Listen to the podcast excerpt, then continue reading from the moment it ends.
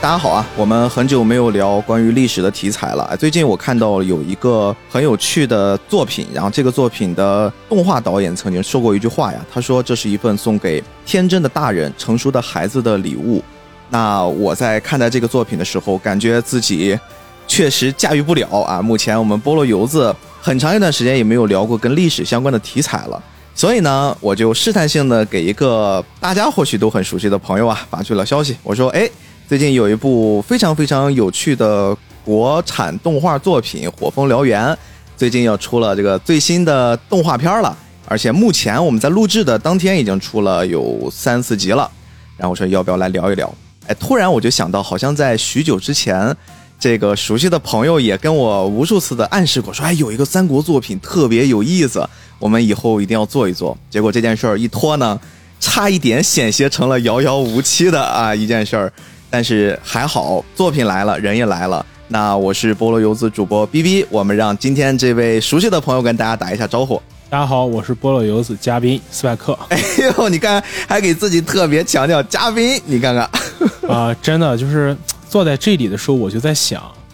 啊，用一句话来说，就是“光阴似箭，日月如梭”呀。恍如隔世 了，是吧？真的，我现在想想，第一次来录节目的时候，好像就是二一年，跟现在这个时候差不多吧。对对，也是即将进入夏天的季对，节。啊应该我记得也是五月份，嗯，差不多。呃，东篱剑游记。对，然后这一期的话，我相信可能我得跟新朋友说声大家 好，跟老朋友说声好久不见。好久不见，好久不见。当然呀、啊今天这期节目，呃，我们主要还是先来围绕《火风燎原》啊，我们就先不让斯派克跟大家寒暄了。如果大家比较的机智，大家有可能会找到一些地方，你们会听到我跟斯派克关于我们这一年的时间吧，有了哈。一年了吧哦一年多一年多的啊，我们对这一年多的各自都会有一些什么改变，这个我们会在另外一期节目里面再跟大家聊。今天还是跟大家来好好的聊一聊最近让我还挺痴迷的这部作品《火风燎原》。哎，虽然说是痴迷，但逼哥我要批判一番哈，你都没认真去看三国，你嗯我我确实没看，我这个得认你，因为包你这括反思反思上次咱俩聊那个《苍天航路》的时候，啊！我天，现在想想真的是过了好久了，这应该是咱们菠萝油子第二次聊三国题材，第二次，。第二次，因为第一次我甚至连人都认不全。哎呀，最近我玩了一些三国游戏，我最起码还认全这些是不人是了。是不是还有真三国无双？ 对，我相信一定会玩这个的。对对，所以《火凤燎原》，我印象中咱们在还没有计划聊港漫的时候，其实你就提过。对，但是严格来说，嗯，《火风燎原》这个作品，如果你细去分析的话，它既可以说是港漫，但它其实也可以说不是港漫。嗯，为什么呢？因为说他是港漫，是因为他的作者陈某这个人，他是个香港人。这个名字首先我就要先问一问啊，他是给自己取了一个代号叫陈某，还是说像知名的我们 PDD 老师啊叫刘某， 他就叫陈某吗？当然不是了，他本名叫陈海峰。啊。他之所以叫陈某，坊间传闻就是我这里没有什么权威性叠甲了。对陈某觉得，就是你作为一个漫画家，嗯，就是你要融入到漫画里，你在漫画里是一个路人甲，你不要带入任何一个角色去画，这样才能画好一部漫画。所以他会给自己叫一个陈某。哦，我一直以为这个就是他随口一起啊，他其实是有思考的。他是有思考的，因为你即使随口一起的话，可能会起成什么陈狗 蛋儿、陈二黑，他不会起个陈某， 这就很奇怪。行，朋友们，以后啊，我就在菠萝油子叫逼啊逼某人了。某人， 你好像早就叫逼某人了李某吧？人，嗯，哎，所以其实我们今天在聊《火风燎原》这部作品之前啊，嗯我们还是应该先去结合这部作品的创作者陈某来聊一聊，或许会让大家理解这部作品更深刻一些。这好像也是当时我还在菠萝油的时候的一个风格。我聊传统咱俩搭档聊的时候是一定会先从这个作家开始介绍这个作品哎。所以我们今天就来听听这个陈某陈老师啊，到底为什么会创造《火风燎原》？嗯说陈某创作《火风燎原》，接着刚才的话来说，说他为什么是香港作家，或者说他画的是港漫，就是因为他本身是香港人，这个毋庸置疑。但为什么又说他不算是港漫，或者他是非典型港漫呢？因为他的出道是在台湾，哦，他是香港理工大学设计系毕业的嘛，高材生呀，对他毕业了之后呢，在台湾工作过很长一段时间，也就是说，他是生在香港，长在香港，但是生活在台湾很长一段时间。啊，而且他的第一部作品，他的处女作和成名作，或者你可以看成是青春版《火风燎原》和青春对版《火凤燎原》SE E 呃，对，就是青春版《火风燎原》或者《火风燎原》是他这部作品的 DLC。啊他这部作品叫《不是人》，名字叫《不是人》。什么？等等一下，他这个作品名字就叫不是人对他这部作品名字就叫《不是人》，也是一部三国漫画。啊但《不是人》这个作品，它严格来说算一个中篇，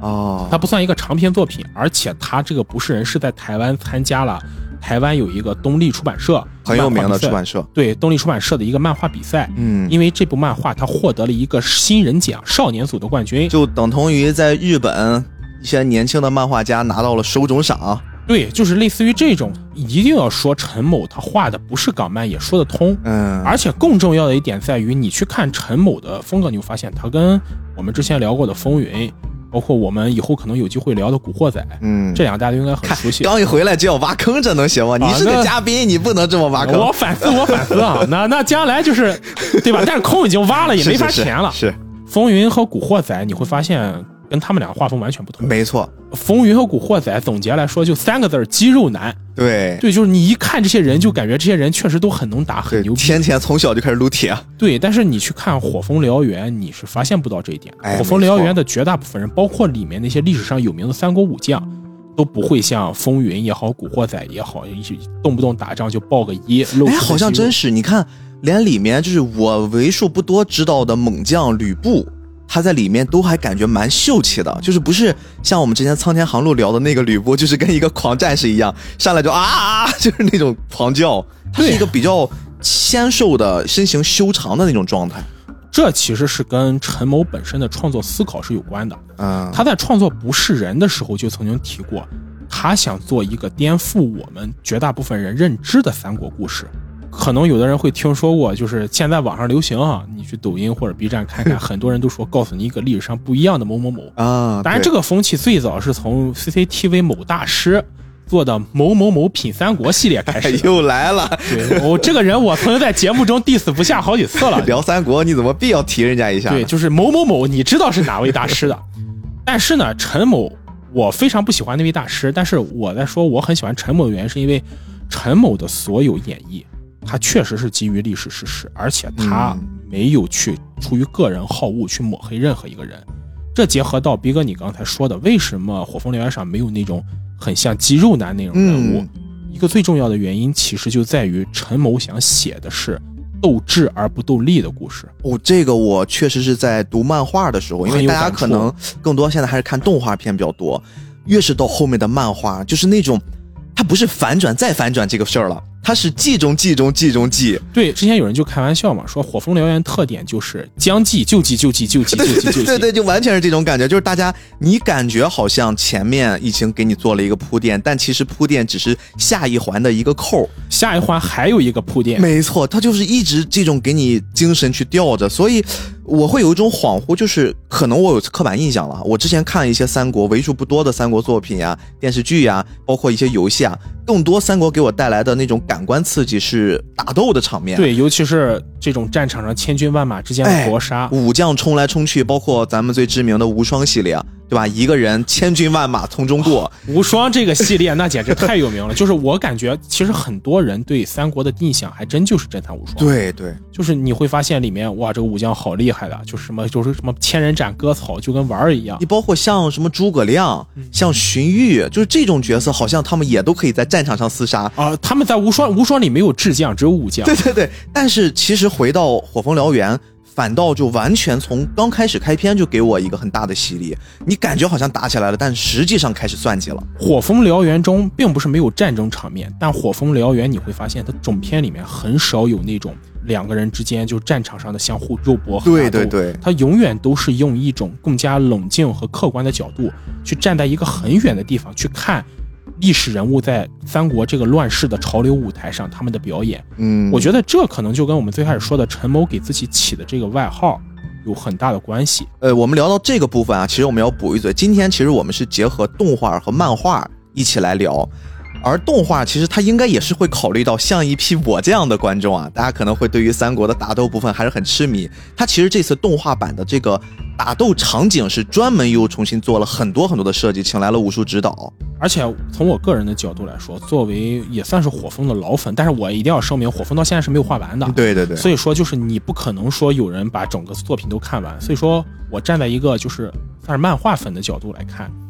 《火风》这个作品，它的动画版最棒的一点在于它真的尊重原著。没错，这一点就是之前可能逼哥咱们在之前节目中也聊过，我们不是反感你在漫画作品中做出一些改编，但是如果你本身没有只有这种很棒改编的水平的话，你按照原著来做是最好的选择。嗯，与其说你把故事剧情改得非常魔幻，你倒不如尊重原著来。对，这样的话，就是漫画粉丝和动画粉丝其实都能满意。就至少不犯错。对，当然，还是要把漫画里面无法动画化的那个部分，你还是要有一些舍取的。对你不能啥都往动画上放，其实这个也是一种亵渎了。一个你说的一点我很认同，就是火风，我觉得动画版好的一个地方在于什么呢？就火风的动画版把打斗这部分做出来，而哎，对，原著里面陈某其实他是一个不怎么画打斗的人，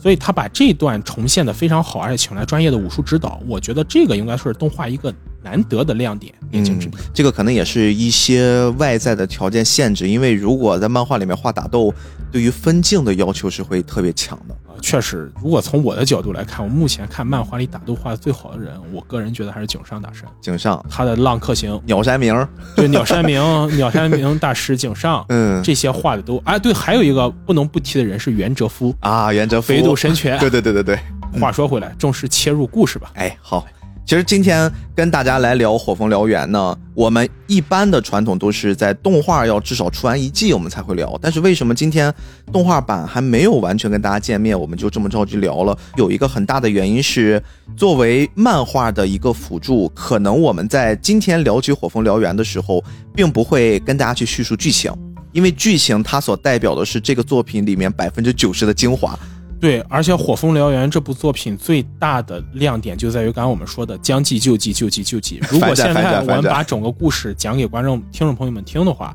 可能这个漫画最大魅力就消失了。没错毕，竟谁也不想被剧透，对吧？对对对，所以今天呢，我跟斯派克会用两个很有意思的立场，一个是比较喜欢三国那段历史，也读了不少跟三国相关的书籍作品；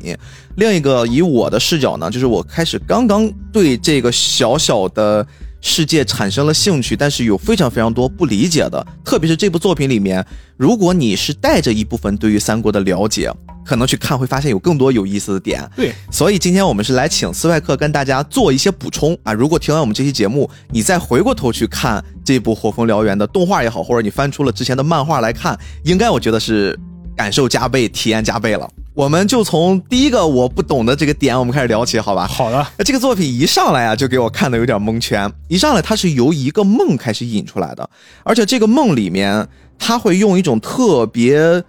呃，意象化的表现方式。他说有一个叫曹姓者，姓曹的人，他梦到了三匹马同时一槽，感觉有点像绕口令。然后就说这个人可能会对于这个梦特别的上心，特别的在意，然后引发了后面的一系列的争乱。就这个，其实，在真正的历史上，我们应该怎么来理解这场梦呢？要聊这个话题，我们就要牵扯到一个相对比较学术的东西了。我们都知道，就是中国的传统文化其实是儒家，儒家，嗯，呃，儒家文化讲究一点叫“子不语怪力乱神”，或者在像《论语》里面孔子说的叫“未知生焉知死”。所以就是很多人会认为儒家从一开始面对这个宗教或者面对神秘主义会有一个比较审慎和严谨的态度，嗯。但其实这不尽然。如果我们从整个儒学的发展历史上来看，儒家其实经历过很长一段时间的神秘主义时代。哦这个所谓的神秘主义，代表还真就是汉朝。哦，就回到了这个历史阶对，段。回到历史阶段，儒学神秘主义发展的一个爆发时间，或者说最兴旺的一个时代，还真就是两汉，从西汉到东汉，嗯，代表着什么呢？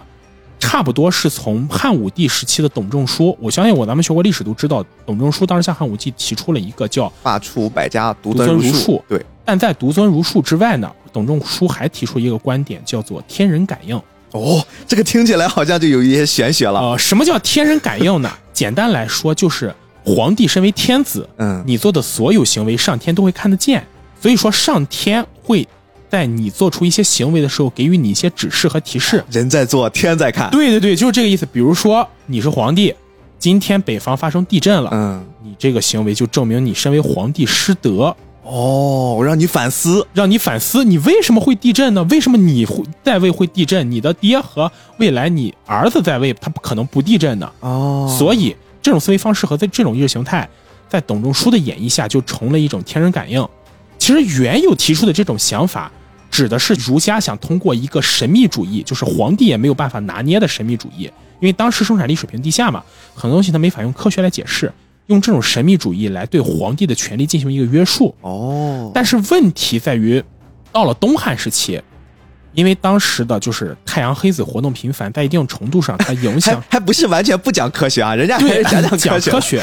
因为太阳黑子活动太频繁，导致了当时的生态环境受到了严重影响。嗯所以整个东汉，你去翻东汉史书，会发现东汉经常出现各地的灾害，今天旱灾，明天水灾，再过两天地震和瘟疫。嗯，这件事是导致了什么呢？按照儒家的天人感应的解释，你国家发生了灾害，发生了问题，一定是你皇帝失德。如果频繁发生灾害，就证明你这个皇帝就不适合当，你不适合当皇帝。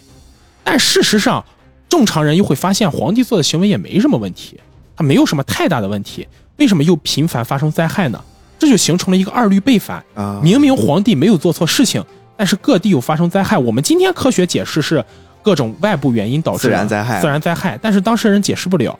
就导致了整个东汉时代的皇权开始因为这种外在的无法逻辑自洽的二律背反衰落。衰落之后呢，儒学的神秘主义就在这个阶段开始衍生出来，因为随着皇权哦的衰落，当时的人又解释不了当时发生的很多问题，大家一定会找一个能够解释问题，至少能够自圆其说的方法。嗯所以当时的儒家就往神秘主义走，因此到了汉朝的末期，尤其是东汉末年，当时就出现了很多各种稀奇古怪的一些说法，比如说黄巾军起义，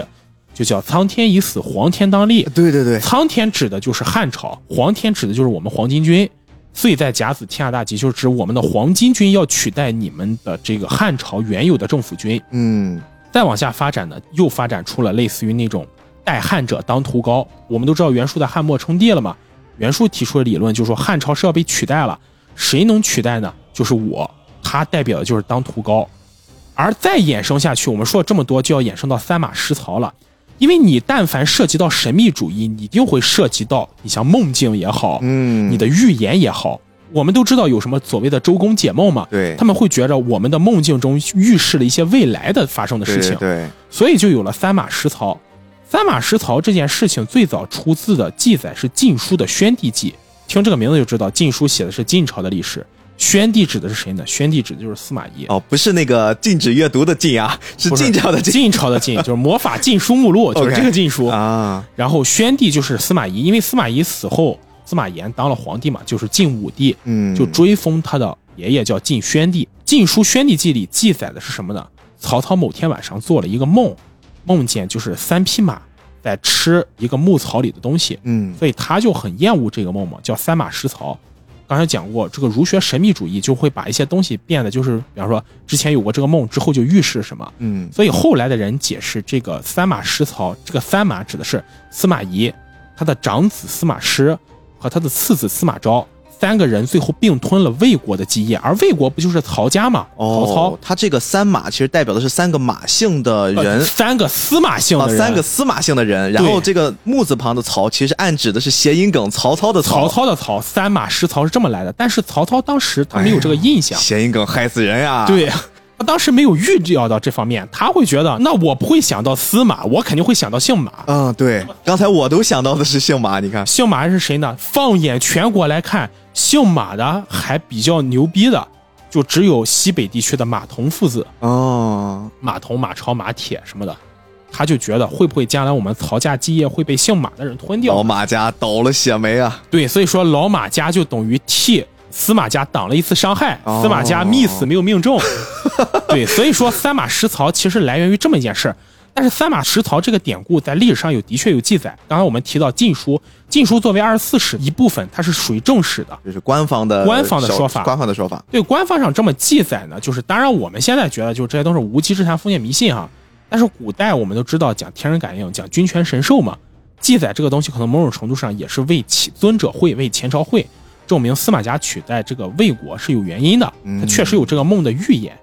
这里插一句嘴，司马家本身其实也没逃过这种大预言术。哦，他们其实也有一套枷锁，呃，对，然后这个枷锁就是后来在晋朝流传的，叫牛带马后。你看，魏你拿了人家魏国家的基业，你拿了人家魏国家的基业，你家的基业也活该被人取代。这个牛带马后是怎么回事呢？当时流传一个流言说，司马家的后代他并不姓司马，嗯他是当时司马家的一个皇族，他的王妃跟一个姓牛的将领私通嗯生下的孩子。也就是说，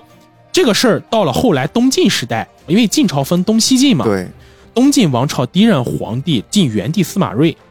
这个司马睿其实是姓牛的后裔，他应该叫牛睿，他不叫司马睿。哦，所以还是那句话，你拿了人家的东西，人家也会找回来。排排坐，分果果，谁也别想逃。你可以吃了人家曹家的基业，姓牛的人也可以把你们司马家的基业吃掉。哇，这牛马之争啊，对，纯牛马，这纯牛纯牛马马，。你们司马家也是耗材，谁也别想跑。说到这个司马，很多还没有开始尝试去阅读或者去观看《胡风燎原》这部作品的，可能还不太了解这个作品讲一个什么事儿。我们当然知道大背景还是以三国为背景，故事对作为展开，但其实陈谋老师他这次创作整个这部作品，他的一个故事，其中一个主角其实就用的是我们鼎鼎有名的司马懿。 对，他会认为司马懿才是真正在三国的这段历史里面的最终赢家，他是这么说的。他说：“我用一种最终赢家的视角上来去阐释一段故事，同时啊，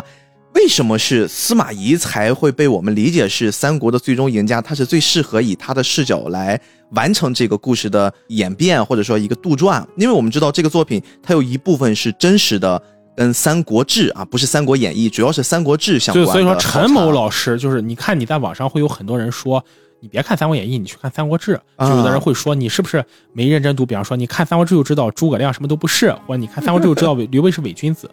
其实我觉得，但凡能说出你去多看《三国志》的人，大概率是自己也没看过《三国志》的。对这个对我们来说不重要啊，但陈某老师，我相信他一定看过《三国对志》。他一定是看过的，所以他写的这个作品，它里面有虚虚实实，让你感觉是这种非常的梦幻。对我有七分实，但是我又带了三分假，因为刚才我们聊的是这个故事的其中一个主角，我们说的是司马懿，还有一个主角是他完全杜撰了一个，呃，姓赵的一个非常非常帅气的年轻美貌男子啊，叫赵火。对，燎原火，哎，这个两个人就组成了我们这个作品的名字《火凤燎原》啊。他自己的原话是说，为什么要起个名字叫《火凤燎原》呢？因为赵火他自己会有一个组织，然后是一个暗杀组织，叫残兵，他就是这个残兵的首领。而凤就是指的是司马懿，他是指沐浴战火而生的不死鸟。而燎原的解释呢，就是他们二人挑战当世的军阀武将，火红壮志燃烧中原。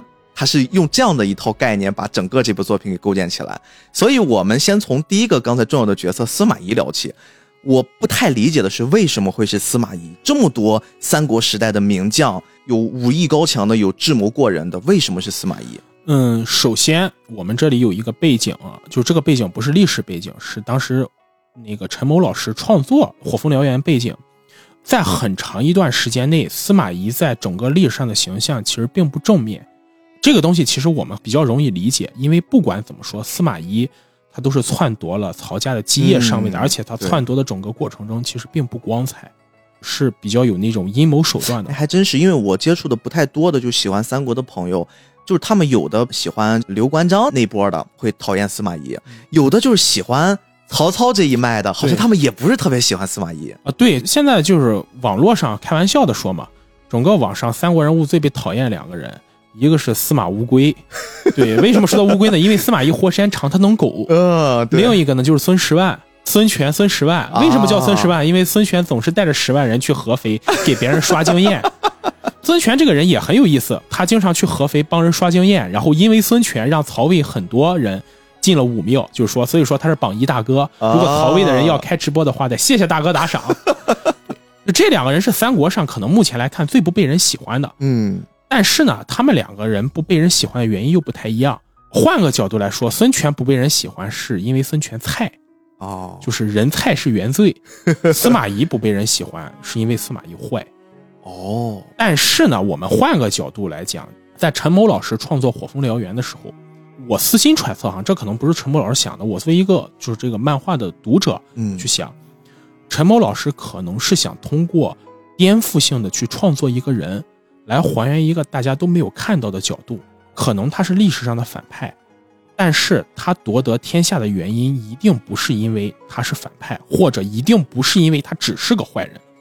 但是这段我一定要解释，是纯粹我个人的看法。嗯一千个人心目中有一千个哈姆雷特，一万个人眼里一定有一万本三国，有一万个司马懿。嗯我的理解就是，一个人他在历史上也许是个反面角色，他也许扮演这个形象非常不光彩，被万世唾骂，但是他能够成功，一定不是只因为他坏。buff 护体哈，我这里说的一定是我们传统意义上不太符合古代道德的反面角色。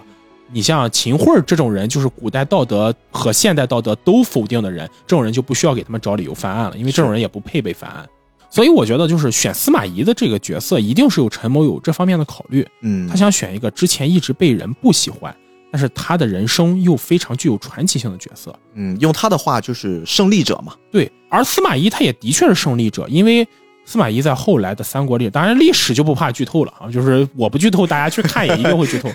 这话好好笑呀、历史也不怕被剧透。 对，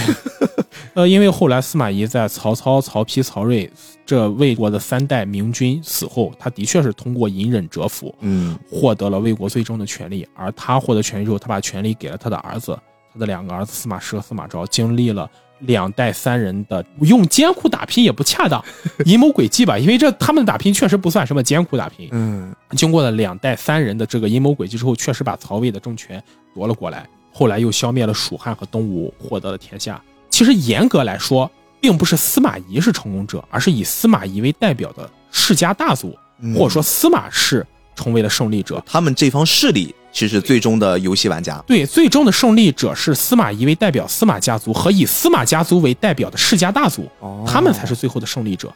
而我们往往我们认知中的三国，不管是你以曹操角度看，还是以刘备的角度看啊，我们就不说孙权了啊，因为全子哥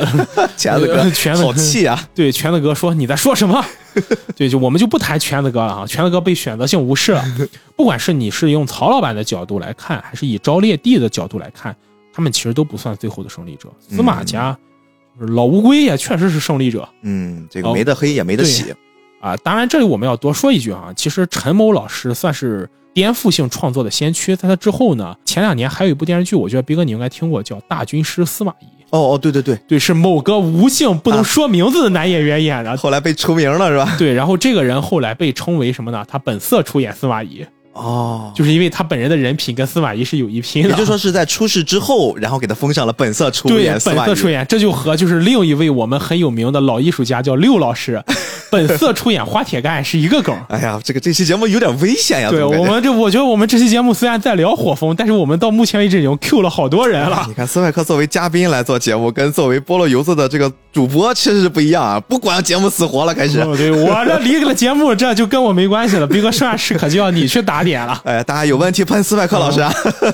我们说回来，那其实刚才我们说完了司马懿，我们大概也从个人的角度去构思、去猜测为什么陈某老师会用这种方式去做其中一个主角。那另一个主角是一个更加夸张的，就完全不存在于我们的一些史记之中的这么一个角色，他叫赵火。而且这个角色还不得了，他不但武艺高强，人长得帅，而且性格也特别符合，嗯，怎么说少年漫画那种很讨人喜欢的性格。同时啊，他自己还有一个非常强大的手下，一个叫残兵的一个残兵的组织他还是首领。就为什么会是这个人？好像斯派克今天其实特别想聊《火风燎原》，也是因为这个人的存在，会让你有了很喜欢这部作品一直看下去的动力。对赵火这个人，其实我觉得这里逼哥倒也不算剧透。嗯我们其实看过前四季的朋友应该都能感觉出赵火到底是历史上哪个角色。嗯，没，错，就是常山赵子龙。嗯但是这里我可能又要说一下，他是赵子龙，他也不是赵子龙。对对对，我们其实大家好好揣测一下这句话啊。如果你们看过漫画的想骂我们，你们也慎重啊。我们其实这个地方是为了保证大家的一个比较好的观感。对哎，我跟逼哥可能达成一个共识，为什么说他是赵子龙也不是赵子龙呢？那就需要您自己去看漫画了解了。对对对，我们当然这里就说我们现在动画作品能重现出来那一点，首先，赵云这个形象在历史上他是一个非常正面的形象，因为我们都知道啊，就是不管是我们去看《三国演义》也好，去听单田芳老师他们的评书也好，蜀汉这边虽然被人喜爱的角色有很多，但他们绝大多数都有自己的问题。我们指的是武将这一方面，比如，嗯，刘备在传统印象中，我们会认为刘备是一个非常仁德，但同时他又很软弱的人。嗯，关羽呢，关二爷猛将，猛将，但是关二爷这个人过于傲慢。嗯，其实他最后，按照演义的说法哈，啊其实历史上并不是这样。按照演义说法，他最后败走麦城也跟他的性格傲慢有关系。张三爷这个人嫉恶如仇，性情暴烈，也很有趣，也是会很让人喜欢。对但是他最后也败在他性情暴虐上。嗯而五虎上将里面的黄忠黄老爷子的存在感又不强，嗯，就你提到黄老爷子，你只会想到他年龄很老，对，这次我们这个作品里面也出来了嘛，然后对带着一队人马进城，但是黄老爷子这个人，你很难有代入感。你看《三国演义》，绝不会把自己代入到一个七十多岁的老年人身上 哎，。还真是，我也就跟他最大的接触就偶尔玩玩三国杀，会选选他。对，呃你看三国，你不会把自己代入到七十多岁的人身上。 对，确实，呃，至于马超呢，首先是在历史上马超这个人污点很大，其次是马超这个形象他不鲜明，嗯，他在三国作品中他出现的太晚，他是到了差不多中后期才出现的。就像你说的，是不是最大的贡献就是帮司马家挡了一刀？对，其实马超这个角色你找不出他很鲜明的角色特征，比如说关二爷，你可以说哦他傲，嗯张三爷你可以说他烈，黄老爷子你没法代入。马超这个角色呢，就是你找不到，你只说他是少年英雄，但整个三国的少年英雄太多了。孙策是少年英雄，泰尔茨是少年英雄，对对对，周瑜也是少年哦英，雄，周瑜对，周瑜是少年英雄。嗯你包括曹操那边的话，也能找到很多，不管是曹操也好，孙家也好，都有很多少年英雄。他的个人标签，我们从传播学的角度来看，马超这个角色个人标签不鲜明，他不嗯适合做主角。但是赵云不一样，首先，有些人可能会觉得，那赵云和马超也很雷同，但并不是如此。首先，赵云出场很早，对，赵云至少比马超出场早了三十多回，在《三国演义》中。还是那句话，你出场越早，你给观众留下的印象越鲜明。就没有人会喜欢，就是那种就出场很晚了，就这种角色，他哪怕再牛，你不对他印象不会很深，他就好像你用惯了一个牌子，或者你比方说我们都提到果粉儿，你用惯了苹果，问为什么喜欢，你可能找出很多理由说你喜欢苹果，但最重要的原因可能是因为你一直在用它用的久了，用的久了，嗯所以说赵云给人的第一印象是陪伴感，赵云给人的第二印象是他几乎完美。哇，这不就是他身上有播客主播的标签吗？啊，对， 就是赵云的人设就是一个完美人设，嗯就是论智，赵云经常在一些关键的时刻，比如说后来关二爷败走麦城之后，刘备要讨伐东吴，赵云这时候出来说：“国贼是曹操，不是东吴，陛下应该以讨伐国贼为重。”这能看出来，虽然赵云是个武将，但他的战略、政治眼光很棒哎，还真是哎，包括赵云的女粉儿也很多。啊。赵云是三国五虎将里面女粉最多的。对对对，就有一说一，他真的女粉儿很多。因为当然这里就是我们是忘测了哈，就是还是要立 buff 说、 这东西就是我们就是以男生的角度去思考，可能不代表普遍现象。我如果是一个女生的话，我很难跟关二爷或者张三爷这种人谈恋爱，呃，或许对，对，或者是成为他们的伴侣，就是你很难想到嫁给关二爷是种什么感受，嗯，嫁给张三爷也是。那黄老爷子，那你不会，你这个呃不合就是适不合适。不合适，不合适。所以能选的只有马超和赵云。但刚才我们也说了，马超出现出身太晚，已经到了就是整个故事过去一大半了，再出现这样一个角色，你不会有什么深入的代入感。是，但是赵云不一样，首先他长得帅，对，武艺高强，逼哥你玩无双的话，你应该会很喜欢赵云的人设骑，着马，对，武就艺是高强人长得还帅，对吧？而且关键他的穿着也是那种偏淡色系的，就那种特别英姿飒爽，然后在人群中七进七出。对，就是这样的角色，你把他当成一个主角，你很合适，他身上就有主角点，有勇有谋有智，对，勇谋智皆备。嗯首先给你安全感，其次是这个人就是一个完美的偶像形象嘛、嗯，对，idol，对，哎，就是一个 idol 的形象，所以我觉得选赵云当一个主角是非常正常合理的。嗯但是我们又换个角度来讲，陈默老师是差不多二零零一年开始写作这部作品的，在二零零一年之前，那个时候首先你很难出现一部有颠覆性的三国作品，大家对三国人物永远还是站在一个就是更传统的角度去讲，哎是，讲刘备、讲曹操这些人，而且在整个大历史中，不管是赵云也好，司马懿也好，这两个人物都是很有闪光点或者很有亮点、很有话题性。但他们又从来没有被正式视为主角的人物，嗯因为赵云他在三国中起到角色是一个武将，而司马懿是太往后出现，他们活跃的前一个人是时间太靠后，而且形象不好，后一个人是他从来没有占据过主角的形象，或者作为一个主线剧情穿插过来。所以我们现在来看，陈某老师在《火凤燎原》中选择司马懿和赵云这两个人是很有颠覆性，而且很有远见之明。我们联想到今天很多网络平台上对三国人物的重新诠释，其实某种程度上也是从陈某老师这里发散开来的。嗯，哎，好像还真是很有意思，就是他是用了一个在大众视野，特别是中国的范围内比较小众的漫画作品，反倒会影响了很多很多关于就是大家对于三国的想象创作。因为你看，上次我们在聊《苍天航路》的时候，我印象很深，我当时用的一标题是它有可能是最好的三国题材的什么动画漫画作品，但是其实很多人留言，我们好像是跟在钓鱼执法一样，我们其实是为了引导大家说出来。不，还有一部就是《火风燎原》，而我们明显能感觉到，大家在对于《火风燎原》的认识里面，一来它是我们中国人自己创作的，我们自己文化体系里面，我们自己历史的作品；再一个就是它的理解一定跟外国人换一个角度去解读是完全不一样的。我们中国人去写中国的历史，陈某老师作为一个中国人去写中国的历史，跟外国人去理解中国的历史是完全不同的。嗯即使《苍天航路》它也是东亚文化圈的人写的，但是它依然不同，因为很多中国文化，其实我一直很反感一句话叫“韩国人或者日本人继承了中华文明”，其实并不是，嗯，我们中国人还在，对老祖宗的东西还是留在我们这儿。我们中国依然屹立在世界上，我们自己的东西一定要靠我们自己去发扬，嗯，而这点《火风燎原》一定是到目前为止我个人认为做的最好的。我觉得在这个节点上看到这个作品以动画的方式呈现，一定也有一部分这个原因在。而且你会有一种非常感动的情怀在。这里有一个细节，就是做《火风燎原》的这个公司叫灵书，对他们之前有一部也是四百个很喜欢的作我品，非常喜欢我作知道品你。要说什么，《对你来说，万国志》。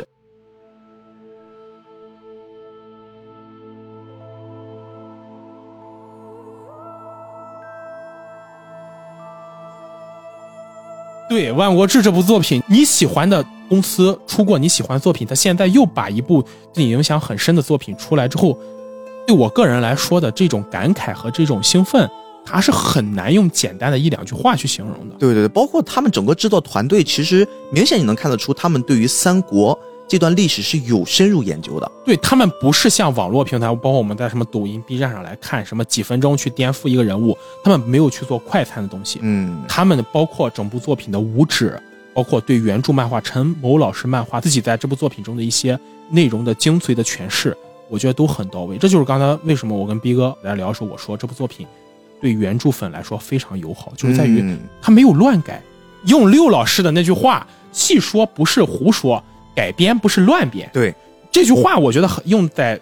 火风燎原》这部作品上很有道理。嗯，灵性文化对三国的理解可能没有陈某老师深，但是他知道去按照一个正确理解的人的作品去做这部漫画。对，这里其实也是之前我跟逼哥做节目也老生常谈过的一点啊。当你觉得这部作品你自己没有把握改好的时候，你就按照原著来，不丢人。嗯，这比起你把作品改得很魔幻要好很多。对，包括这次整个他的导演和编剧是同一个人，就是傅海清老师。其实他在过去《万国志》的那个部分，他就是以一个非常好的发挥，让大家对他整个这部作品是津津乐道的。这次他还是让我感觉很满意，因为最开始我关注《火凤燎原》，其实是在二二年还是二三年那个 PV，对就是当时国出过一创国创发布会，对他出了一段 PV，其实当时看 PV 会有那么一些些揪心。因为我首先看你到呃是不是联想到了《三体》？ 对对对，我但是那个时候我们不知道《三体》会铺盖，那个时候只是觉得三 D 的方式去表现《火风燎原》这样的一部作品，我不太确定，因为里面还会有一些那种比较血腥暴力的镜头啊，比较比如说啊、蚕食人肉，包括这次已经动画化的那个部分，董卓。假的小皇帝，然后在人群当中以马车的方式碾压过去，那些其实都做了保留，而且很恰到好处的表达出了那种残暴、那种野心，以及我觉得渲染的氛围感都是够的。当时其实我是会考虑三维的手段能不能去很好的呈现这个部分，但是现在看来，我觉得是松了一口气的。这就证明了你想表达一种东西，未必一定要表现的像很多人说的很直接。嗯，当然，就是这可能也跟需要过审有关啊。对，刚才咱们说了，这期节目主要的目的是希望让一些人尝试性的，不管是去看看动画，还是去看看漫画，听完菠萝油子这期节目，能更好的融入到这部作品啊。我们一直在介绍一些主要的人物，那么整个这段故事以火风燎原作为一个三国题材的板块吧。那这块拼图它是发生在整个三国的这段历史的什么节点上？我觉得也可以跟大家稍微介绍一下。嗯这个完全可以。发生的节点其实就是公元一百八十九年，因为我们绝大多数人会认为黄巾之乱是三国的开始，但其实不是。黄巾之乱的是被镇压了之后，和当时的皇帝汉灵帝还是可以掌握整个汉朝的局势的。嗯但是公元一百八十九年，汉灵帝死以后，整个汉朝的局势就崩盘了，因为汉灵帝死前他没有选好一个合适的继承人，他有两个儿子，一个是后来的汉少帝刘辩，一个是后来的汉献帝刘协。而火风燎原发生的背景就在公元一百八十九年董卓进京这段开始。哦，董卓进京后，他挟持了当时的汉少帝刘辩，想要通过挟天子以令诸侯，啊，著名的那句上学的课文里学的话，但这句话的始作俑者并不是曹操，对而是董卓，他才是真正把汉朝的权威打到低谷，开启了整个混乱时代，或者说开启了我们整个火风燎原故事的这样一个人。嗯，我们的故事也就由此展开了。那接下来的一个新的，我自己感觉很有意思的点啊，斯派克是已经看过漫画的，几乎是跟着漫画现在跟到哪儿看到哪儿了。对目前已经发展的这个局势，我们可以先做一个预估啊，大家未来可以回过头来看我们这个预估的准不准确。就是你会觉得我们这次的第一季大概动画会停留在漫画的哪一个部分呢？我觉得有可能会停留在徐州到官渡之间，哦，我跟你想差不多，是不是就是那个城下一句那个部分？对，城下一句部分，因为按照灵犀这次的叙事，其实你会觉得很舒服，他没有过度的往前提这个整个故事，嗯我，觉得从这个角度来看，他应该会把绝大部分漫画里展示的剧情，尽可能的展示出来。当然，就是这里我也在先打预防针，很多心理活动他没办法表对，它现，是删减了一部分。删减了很多心理活动。嗯但是呢，删减这部分无伤大雅。对，毕竟就是你通过动画形式是没有办法表现出人也给心理你增加分了动作戏嘛。析。对呀、还是那句话，就是要求不要太高，尤其是比起就是之前有个我《三体》重点扑街作品打底，大家差不多就可以。哎，我特别同意你刚刚说的。我为什么我也觉得会在是城下一句那个地方？因为城下一句的前缀那个部分，它是给了司马懿一个高光的表现，而且还引出了我接下来可能会特别好奇的一个小组，或者是应该怎么说，是一个一个组织叫水镜八旗。说起水镜八旗，我们就不得不提到另外的东西了，就是八旗思考领域。哦呦，还有这么一东西呢！呃，这个东西呢，就是我们一点一点说啊，就是刚才逼哥你既然提到了水镜八旗，水镜八旗其实是整个火风燎原的一个重要的故事线。我个人总结，如果说要讲火风燎原的故事，从文的角度来讲就是水镜八旗，从武的角度来讲就是残兵和败将两个组织。当然，败将这个组织存在感比较低哇啊哦大，家听了这名字，残兵败将。但是另一个是残兵组织扮演的戏份很重。嗯，就是那句可能很多火风燎原迷都知道的“兵败如山倒，兵败如山倒。残存亦末路哎，”。水城八旗这个组织在整个故事的设定中，指的是当时的著名的一个名士，按今天说法就是一个著名的社会运动家和评论家，嚯，叫司马徽，他自己亲自在自己门下培养出的八名学生。也是司马家，呃，司马徽跟司马懿没有任何亲情哦，关系，只是姓儿一样。只是姓一样，就是全天下姓司马的人可多了，对吧？是吗就是对。我们的听友里面有吗？嗯有我不知道，就是大家小时候玩没玩过一个游戏叫做《三国赵云传》。哦，这个很有名。 《很有三名国赵云传》里的赵云有一个同乡叫夏侯，我忘了叫什么名字，也姓夏侯。嗯但这个人就跟曹操那边的夏侯家没有半毛钱关系了啊啊！这里要顺便安利一下啊，就是《赵云传》是个很好玩的游戏，最近刚重置，大家可以回去体验一下。水镜八旗，我们知道八旗一共八个人，但现在漫画中正式展示出来是七个人的七形个象。对，至于第八个人呢，这里我们就不能剧透了，也要卖个关子对，了卖个关子了。嗯，但这第八个人，我们可以说跟燎原火有非常密切的关系。哦，又是一个重要的推动故事对，的但是主一要角色哦定不能说这个故事说出来就没意思了。 OK，水镜八旗这八个人的特点呢，就是他们本身的设定就是全天下可能说最优秀的八位谋士，而这八个人其实刚好切合了陈某老师的创作主旨，也就是整个火风燎原故事，我们是斗智，嗯，也就是我们要靠记中记中记中记这样。所以这几个人等于说就是在当代非常聪明的几个人凑到了一起，都师出同门。对，师出同门，然后他应该是作为整个故事中智力巅峰的八个人北大少年班呗，啊，类似于这种就是北大少年 班。而且陈默老师在整个故事演绎中非常好，他永远都是把这八期通过一些突发的事件，用了一种戏剧创作手法，永远是在他们最需要的时刻展露出来他们真正的样子。啊，那我们刚才提到的另一个主角司马懿，他跟这几个人的关系是什么？这个故事就更有趣了。司马懿按照漫画说法，他原本是可以入选到八旗中的。哦，他是有这个资格的对，而且他年少的时候，他的父亲司马防是带着他去拜访过司马徽，啊。但是呢，因为司马懿在当时司马徽的书房里看书看得太入迷，哦，睡了是不是那段？睡着 了，所以又想司起来马了徽对司马懿产生了一个误判，觉得这个小子就是没有天赋，而且非常懒惰，类似于那种烂泥扶不墙上墙的状态，所以就没有让司马懿进入到八七的选择中。现在的作品都是越是这种不着四六的人啊，就是在关键的地方睡着了，他越是什么天赋异禀的奇才。其实你知道这个设计让我联想到了《真三国无双》里嗯对司马昭的设置。哦，其实很多人都会忽略，觉得《真三国无双》纯粹就是一个格斗游戏，对，就是里面所有人物。但《真三国无双》里，其实你如果真的玩这个游戏，你会发现它里面有一部分情节，我个人觉得是借鉴了《火凤燎原》，比如哦《真三无双》里对于司马昭的设置就是这样，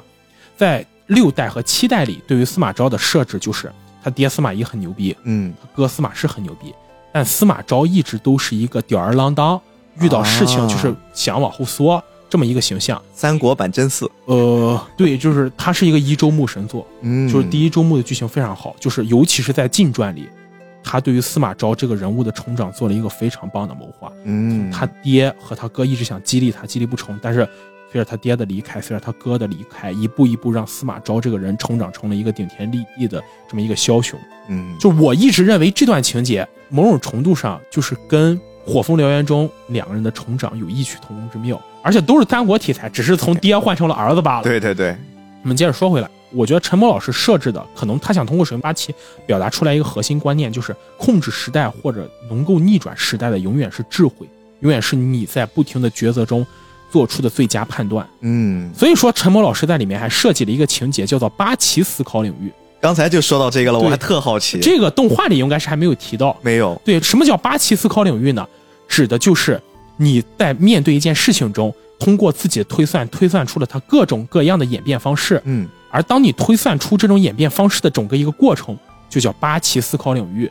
意思就是说，你已经开始用水晶八旗思考问题的方式去思考问题了。啊，这就是福尔摩斯的什么思维殿堂，对有点然后什么游戏的 Zoom 那个模式对，有点类似于你发大招的时候，就是漫画里的设定，就是你要攒大招的时候，对方不能打断你的施法， 就你身体处在一个硬直状态。进入八旗思考领域的意思就是说，别人不能打断你的思考。我们的时间是不对等的，是的，我这里时间停滞了，这就是我觉得整个故事设置的一个非常有趣的东西。嗯，那这一波人，他里面有没有一些我们很熟悉的角色？要我把八旗的八个人都，我我觉得你适当的剧透一下，因为它可能会牵扯到后面大家会对于一些主要角色的理解。比如说啊，这次我们一定会遇到一个跟司马懿好像他们有一种心灵感召、心心相印的一个重要的角色。他甚至在漫画里面也会提了一嘴，说你以后一定会成为卧龙的。哇，这个卧龙一出来，我们大家都知道是谁了。水镜八旗，其中有两位就是卧龙、诸葛亮和凤雏庞统。哎，这俩词儿在现在这个时代好像变成一个不对太，好的卧词龙儿啊凤了。雏基本上属于那 种就是，但是实际上啊，这嗯卧龙凤很雏屌的的很屌，卧龙嗯凤雏在整个故事里叙述都很棒，而且水晶八旗中还有著名的王佐之才哦荀彧、荀文若，都是在这个班儿里面啊呀、对，还有经典利己主义者，可以称得上是算无一策的贾诩，嚯，还有宇宙战神郭嘉、郭奉孝。我的天！这样的话，水晶。八旗已经说出五个人了，那我们就不如把剩下两个也说出来吧。好，大家如果要不想听啊、呃这个把这段跳过去，快进快进一分下钟。然后《水晶八旗》里面还有就是著名的周郎，周东风不与周郎便的周瑜。啊哦，啊但是这五个人是历史上的人物，《水晶八旗》中只有一个人物是陈某的原创，而且是我个人最喜欢的人物，也就是《水晶八旗》中的第一期大哥、元芳，啊不是那个，个元芳，你怎不么是看那的个元元芳，是吧嗯是姓袁的袁，袁家的袁，四十三公的袁家，方是正方形的方。元芳作为《水晶八奇》中唯一一个原创角色，但我个人对她是最喜欢，因为她是一个非常非常有魅力的人。哎，我想到网上流传了一个梗，刚才咱解释了火风燎原是怎么来的嘛，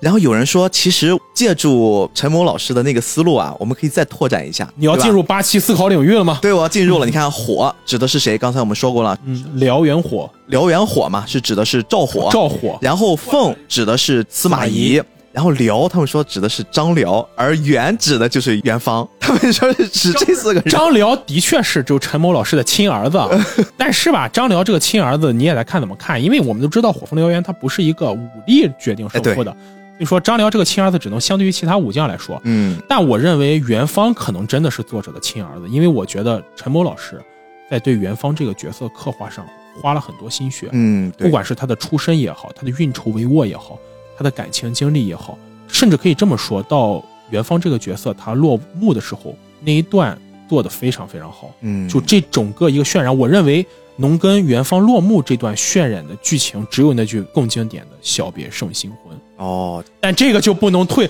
对，另一个更重要的角色，我们对对还是不能说，就我们未来如果出了第二季的时候，或者第三季，我我们们再再聊吧。对，这个火风燎原是真的不能剧透。啊对对对对对你把这些就是，其实咱们已经剧透很多为了。了给大家的体验升级，我们多努力啊！然后就是，其实我们刚才聊到了水镜八旗，我认为火风燎原文的一部分，但火风燎原虽然我们一直在强调说它武戏并没有那么精彩，或者嗯武戏没有像文戏一样这么棒，但是那也只是相对来说，它的武戏这段依然很棒。对，这里我们就要提到个人认为它武的那部分，也就是残兵组织了。嗯，斌哥，你有没有疑问？为什么它叫残兵？其实我看到了一些，我一开始觉得，呃，还挺酷的，但是仔细一想，好像发现有些不对。就是残兵里面，好像所有的成员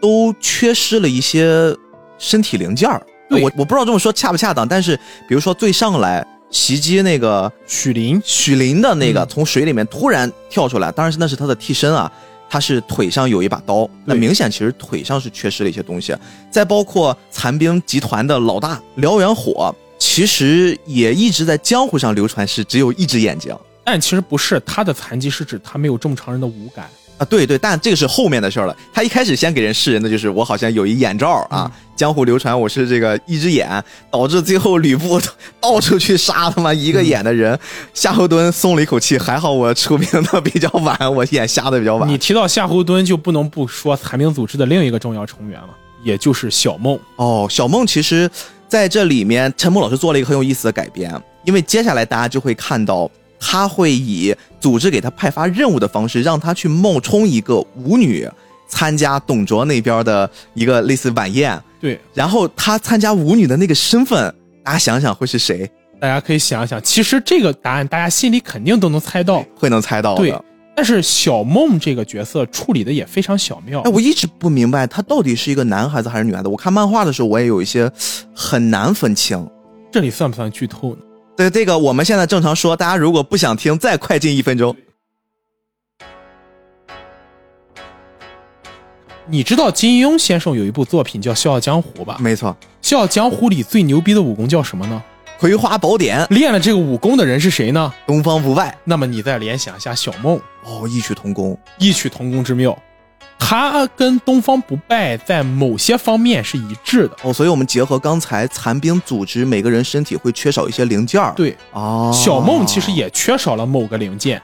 就是东方老师缺的哪个零件，小梦可能就缺了哪个零哎呦，件。那结合这个人的故事线儿，我们好像会额外的更心疼他一对，些。啊而且其实接下来小梦的一些故事，包括我个人认为《火风燎原》上可能最动人的感情，就是发生在小梦。嗯，这个部分大家是可以期待一下的对。，呃，我这儿还是要跟听众朋友们稍微道个歉，因为过去我们其实是更加的滞后，我们可能会把剧情已经公开了之后的完整的故事跟大家去复述一下。但是这次我们确实是希望能给大家一种最好的体验，因为这部作品是真的很值得去看一看，不管是动画还是漫画。所以我们尽可能的是以吊起大家的胃口的方式来做这期节目，以及帮大家把一些周边的额外的东西做一些补充。来给大家营造更好的体验啊。对这个大家希望能多多理解啦。对，其实我跟逼哥两个人也是在尽力，怎么能做到？其实很多东西就在嘴边，你总是要说出来。但是，对对对对对火风燎原》这部作品太特殊了。对就你像很多作品，我们其实是可以剧透，嗯，但是《火风燎原》这部作品没有办法，因为它的所有精彩之处都在剧情里。是的，是的。那我们说到最后一个话题吧，嗯这个话题呢，我们也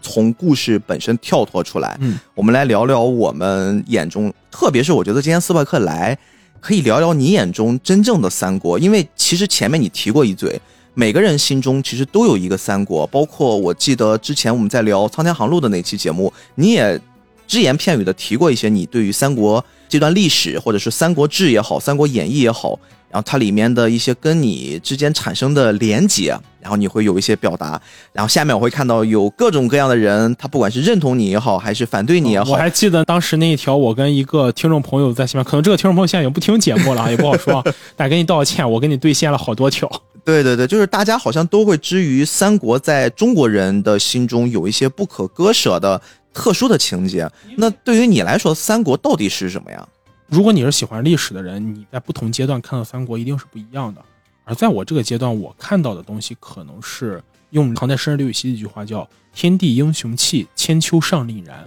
哦。我觉得三国的核心是在于它是一个英雄的故事，它嗯动人之处也在于它是一个英雄的故事。就三国和中国历史上其他乱世最大的区别在于，三国时代的英雄人物，他一定是有一种理想主义在的。嗯其实我们历史上很多的乱世发展到后期，我们会发现最充分或者最饱满的东西，反倒是蝇营狗苟，就大家都在活得很现实，还是我们真都是在为了一些很现实的目标来去做一些事情，嗯甚至为了这些现实目标放弃自己的理想。这样好不好呢？我们不能评价好不好或者不好，因为这本身就不是一个道德的话题。人总是要活在世上的嘛，嗯就包括如果我们喜欢历史，我们去看宋朝，我们都叫它矬宋，哦，对吧？就是宋朝很矬，但是你换个角度想想，宋朝为什么会这样呢？我们这里不去黑任何一个朝代，他可能在那个历史上他没有的选，他为了生存下去， 嗯一定要去做这种在后人看起来非常窝囊的选择。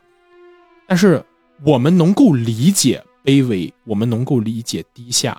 但是我们心中一定要坚持的东西是，我觉得是我们要去憧憬高尚。就我们去接受一些卑微的，接受一些现实的东西，不代表我们要把自己变成这个样子。嗯我们反而在这种情况下，我们要去更加崇尚一些高尚的东西。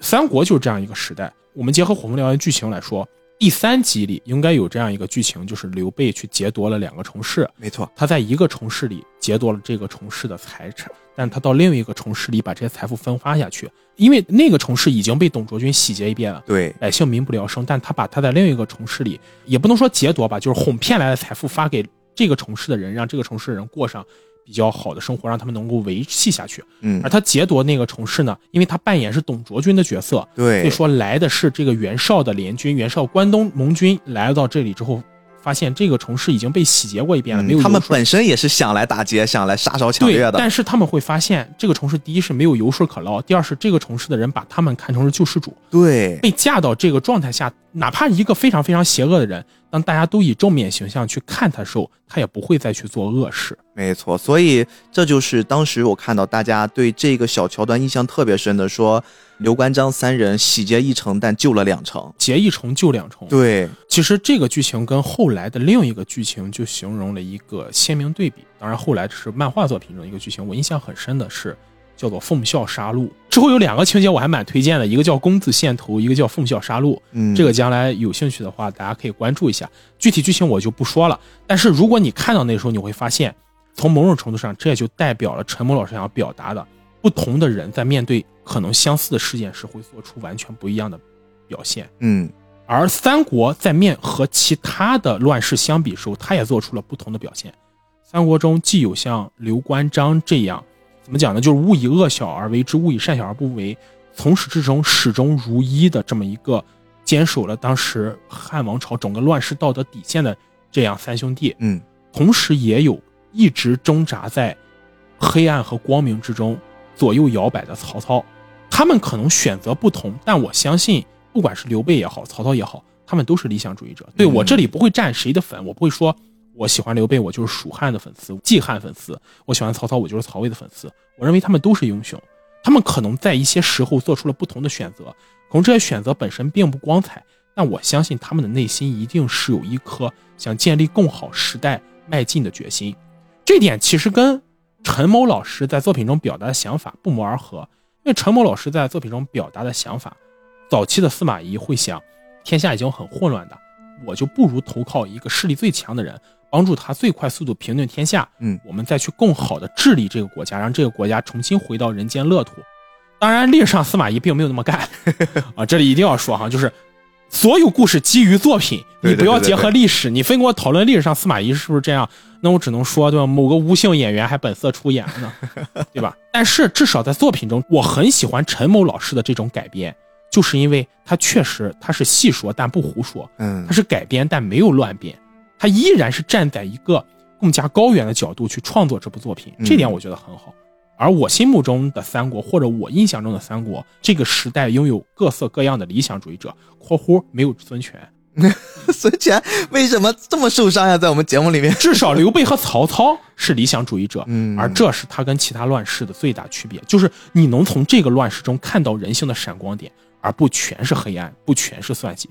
哎，我之前接触三国不是很多，时间也不是很久。我后来突然感觉三国这个故事让我有兴趣看下去，就我对它产生了兴趣。其实是我好像很少会在一个作品就是很短暂的一个时期里面看到了非常非常多特色鲜明，几乎每一个登场的角色，他都可以有名有姓，有自己的一段风光历史，然后有自己的可能背后的一段或好或不好的经历，就是每一个人形形色色都非常的丰满完整。这个好像是三国里面给我塑造的一个特别强烈的感官。你在任何一段历史上都很少会看见这个现象，而且我一直有一种观点，就是三国艺术作品很少有真正意义上的反派。哎，对，他不是基于对和错来分两拨人，而是立场的问题。对，更多的是立场。我认为在这点表达最好的漫画作品就是陈某老师《火风燎原》，嗯游戏作品可能就是《真三国无双》。嗯，就是这两部作品虽然说方向不同，但是他们都表达了一点，这个作品中没有真正的坏人。当然，《真三国无双》可能比陈某老师做的要就是更进一步，他有一坏人，就是董卓。嗯，嗯，嗯真三对国无双》作品中的董卓是一个大反派，是但是你会发现，这里我们可要插一句，你发现《火风燎原》里的董卓也不是反派，，对他也有自己的反倒是董立场卓呀更像是一想法个他想要改革、旧时代有自己的想法，对，就他没有真正意义上的坏人，他只有因为立场不同选择了不同路的人。对他的做法可能会让我们部分人觉得很反感，但是其实他的出发点，其实你仔细揣摩一下，在他的那个位置上，他是有自己的考虑构思的。一个好的作品中，他重现出的反派一定不是坏人，坏人和反派是两个概念。其实刚才你在那段聊完了你对于三国这段历史这个作品的看法之后，我突然好像也在回想我，因为我要准备《火凤燎原》，要跟大家聊一聊这部作品，我被迫的看了一下漫画，因为我觉得动画呈现是很有意思。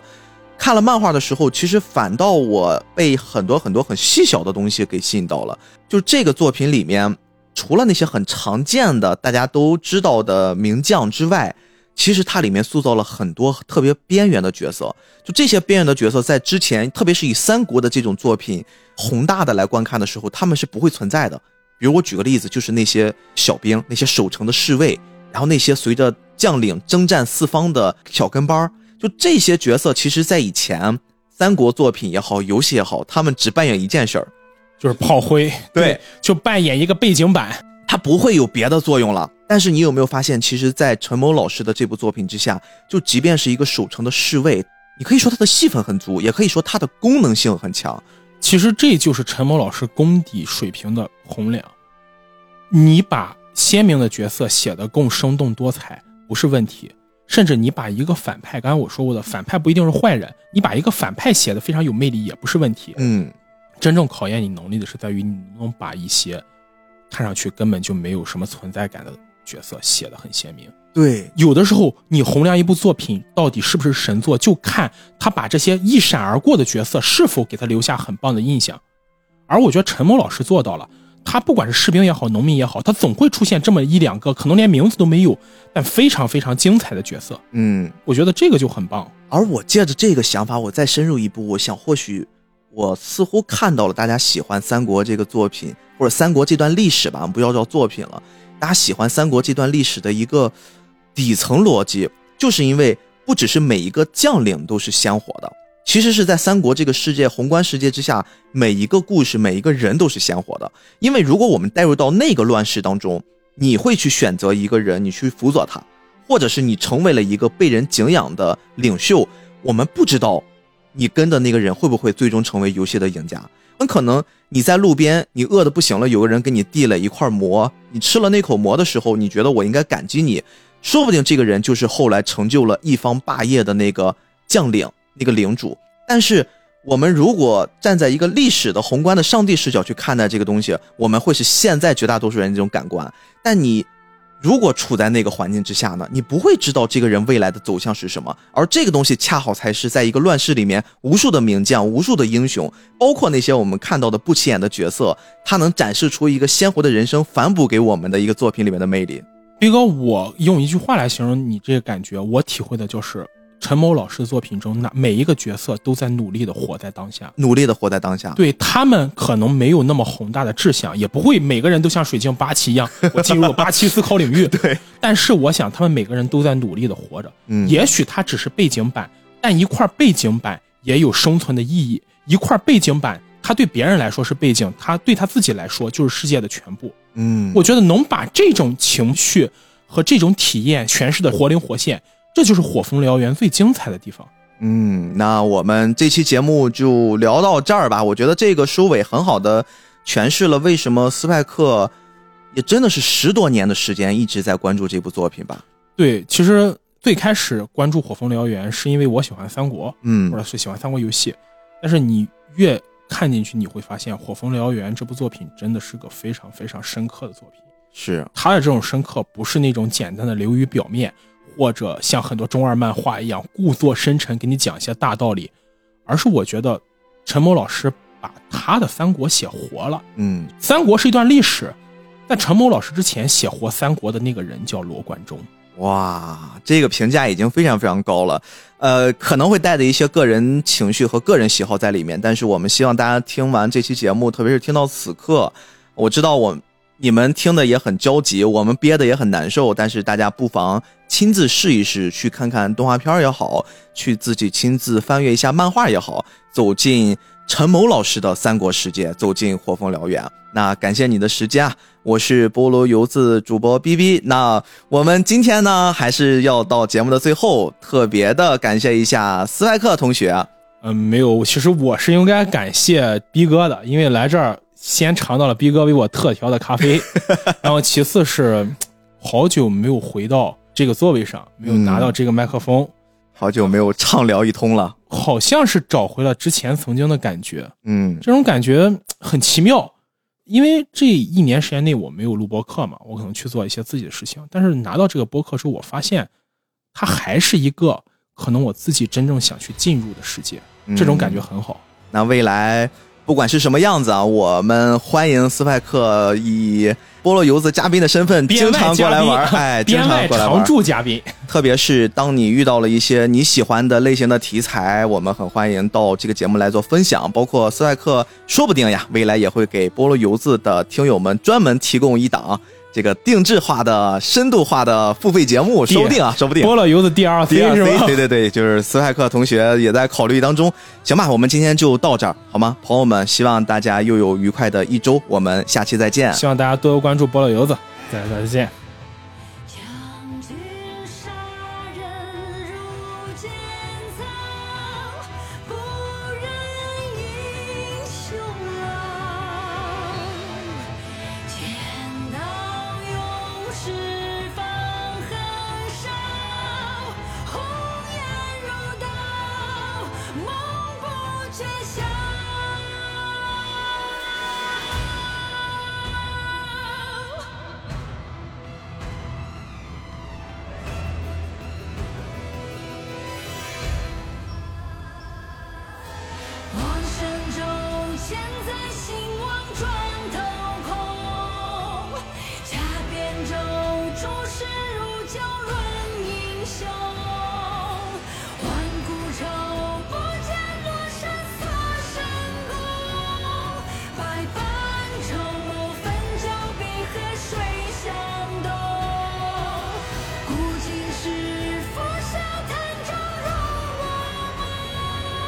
生几何